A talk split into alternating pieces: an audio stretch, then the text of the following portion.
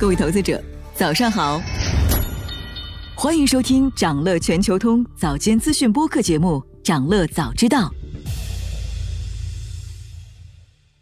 那今天我们来聊聊，时隔三年，马斯克再度访问中国，有哪些重点可以关注？五月三十号下午三点，马斯克搭乘六千六百五十万美元的湾流 G 六五零一二降落在北京，获得国务委员兼外长秦刚的接见。马斯克说。特斯拉公司反对脱钩断链，愿意继续拓展在华业务，共享中国的发展机遇。那晚间，一张宁德时代董事长曾毓群陪同马斯克的照片开始在媒体上流传。行程计划显示，马斯克还将参观特斯拉的上海工厂，并与某些关键人物会面。事实上啊，算上这一次，马斯克来中国已经有十次了，次数超过了绝大多数外籍车企的高管。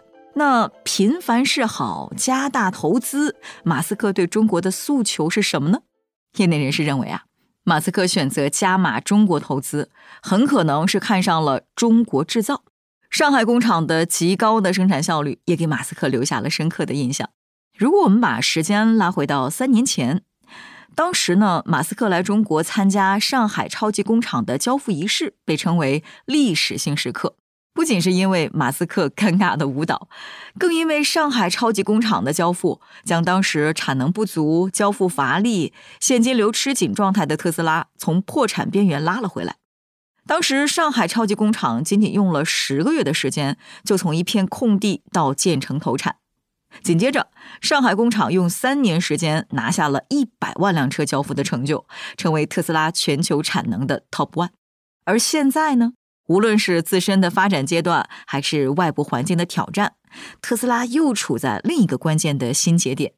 目前，中国市场已经成长为特斯拉销量仅次于美国的第二大市场。那外界推测啊，这一次呢，马斯克将布局储能高级工厂，进一步借助中国的新能源产业链，实现自己的宏伟蓝图。按照马斯克的规划，特斯拉要在二零三零年实现每年两千万辆电动车的销量。还计划推出一款十五万左右的新车。此外呢，他还许下了二零五零年前实现全球能源百分之百可持续的愿景。那建设储能超级工厂项目，正是实现这一目标的重要举措之一。分析认为，上海超级工厂是特斯拉全球生产的心脏和肺。呃，预计特斯拉将积极专注于扩大他们在中国生产汽车的规模。业内人士也猜测。这次马斯克跟曾毓群会面，商谈的内容可能包括上海储能超级工厂的储能电芯供应，未来在北美合作共建电池厂以及动力电池供应等等。今年五月份呢，特斯拉宣布将在上海投资建设全球第二家储能系统 Megapack 超级工厂。按照计划呢，将从宁德时代采购磷酸铁锂电池电芯，在 Megapack 成本的构成上。重要原材料之一储能电芯一直是外采，供应商包括宁德时代和 LG 新能源等。建成以后呢，Megapack 将有削峰填谷的电力调配功能，未来呢可能成为城市电动车的供电中枢，牢牢把控特斯拉或其他新能源品牌车主的充电需求，也会给特斯拉的收入带来更丰富的想象空间。此外，马斯克访问中国可能涉及的另一个重要议题是智能网联汽车的数据安全。